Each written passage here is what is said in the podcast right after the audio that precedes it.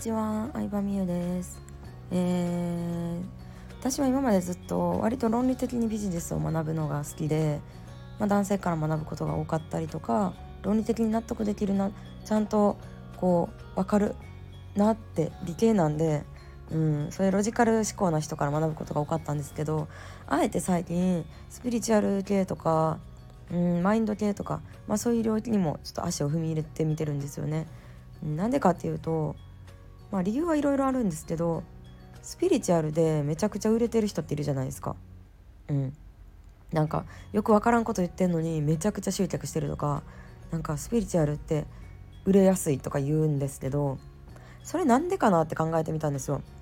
でスピリチュアルが売れやすいわけじゃなくてもちろん全然売れてない人もいる中で爆売れしてる人ってビジネス学んでるんですよね。うん、ちゃんとそう。この人スピリチュアルって言ってるけどビジネスめっちゃ理解してる。動線お客さんの動線作ってたりとか集客のことちゃんと分かってたりとかっていうことで結論言うとスピリチュアル自分の心に従うっていうのとロジカル的なビジネス、えー、を学んでる。その両輪を持ってる人が売れてるんやっていう結論に至ったんですよ。うん、そう。だから感性感性的なセンス的なスピリチュアルとロジカル論理を両方かなんか結局両方できてるなみたいな両方できてるもしくはそういうできる人を雇ってたりとかそういう人と一緒に組んでたりするパターンもあるんですけどでそうなった時に私は、まあ、ずっとビジネスロジカル系を学んできて、まあ、スピリチュアルだなと、まあ、スピリチュアルだなじゃないんですけどそのなんか心を整える方をもうちょっと極めていってもいいんじゃないかなって思ったんですよね。うん、その両方やるとなんかずっとこうビジネスで頑張りすぎてた人がマインド系学んで変わったみたいなんてよく聞くと思うんですけど、まあ、それって両方バランスよくな整ったから、え、成長できたと思っててっていう意味で、うん、なんかあんまり自分が学んでこなかったジャンルとしてそっちをやっていきたいなっていうのをがありますね。でねタイトルにもあるようにそのみんな結局同じこと言ってるって話なんですけどみんな結局同じこと言ってるんですよ。そうで私何か新しいジャンルを学ぶ時って例えば投資のこと学ぶとか、まあ、ビジネス学ぶ時もそうなんですけどまあ最初ってうんある程度いろんな本とか教材買ってみたりしてバーって見るじゃないですかそしたら絶対かぶってる内容があるんですよ。うん、このことってこの内容ってみんな言ってるなみんな口揃えて言ってるなって内容が絶対あるんですよ。それがあの多分本質というか一番大事なことじゃないですか。でこのマインド系のジャンルに足を踏み入れてみんな言ってるなって思うのが結局自分の本音に従うこと自分の心に従うことなんですよね。うん、小田切あさりさんもあのやりたくないことやめてチャン卒してやりたいことしようもう本音で生きよう自分のやりたいことしようっていう話をずっともう言い方を変えエピソードを変えずっとずっとそれを言い続けてくれてるんですけど、まあさりさんの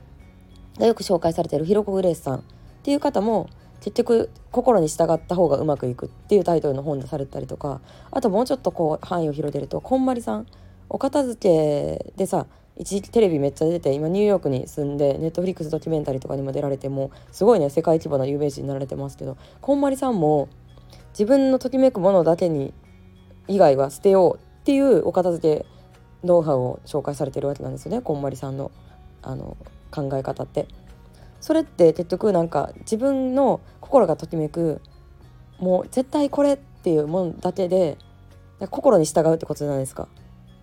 伝わるかな？うん。そう。なんかあんま本当はこれ好きじゃないけど安いからこれにしとこうとかなんかみんなが持ってるからこれにしとこうとかじゃなくてちゃんと自分の心に聞きましょうっていうのをもう本当にここに出した3名以外もみんな結局それ言ってんすよ。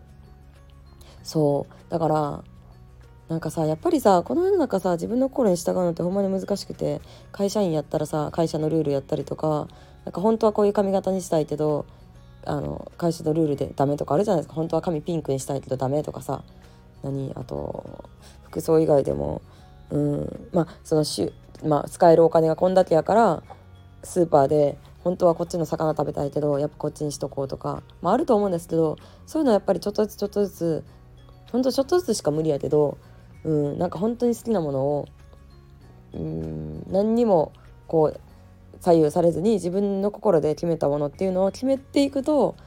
自分の生きたい人生を生きれるようになるんじゃないかなって思いますね。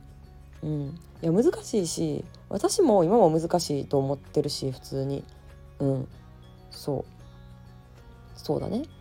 例えば家から近いとこにさあんまり美味しくないけど安い店があって安いレストランがあって家から結構遠いし不便なとこもあるけどめっちゃ美味しい料理が売ってるとこがあってってなったら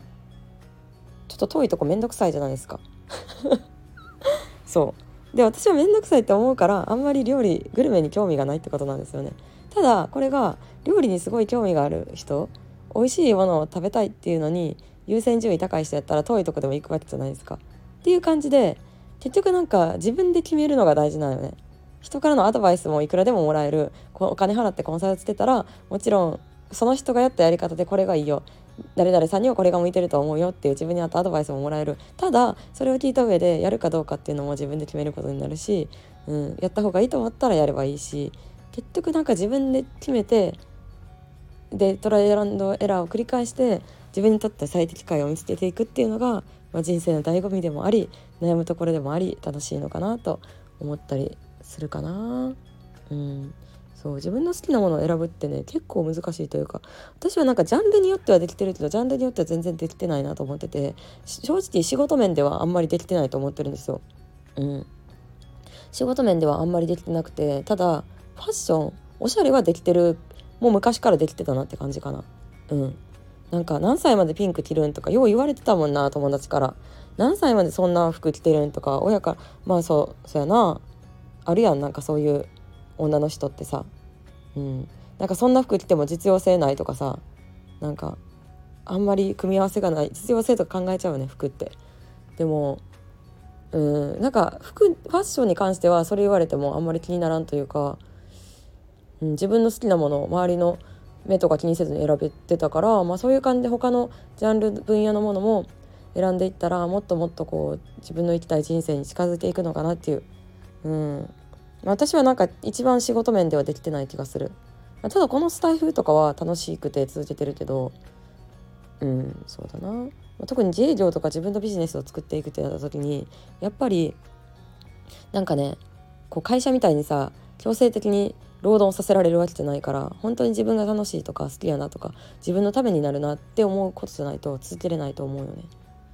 という感じで、えー、私もまだまだ試行錯誤頑張っていきますよ。皆さんも一緒に頑張っていきましょう。ということで結局そのそう私がいろんなマインドの講座とかに投資し続けて出した結論はもうみんな言ってること本当に同じで、うん、ただそれがこの人から習ったら自分はこういうこと聞きたくなるなとか、まあ、人で選んだりとかうんまあいろんな環境ごとに選んだりとかはあると思うんですけど、えー、結局自分の心に正直になろう従おう好きなものを選ぼう、まあ、そういうことを続けていくと思い通りの人生になるよっていうのをみんな言ってるというお話でした。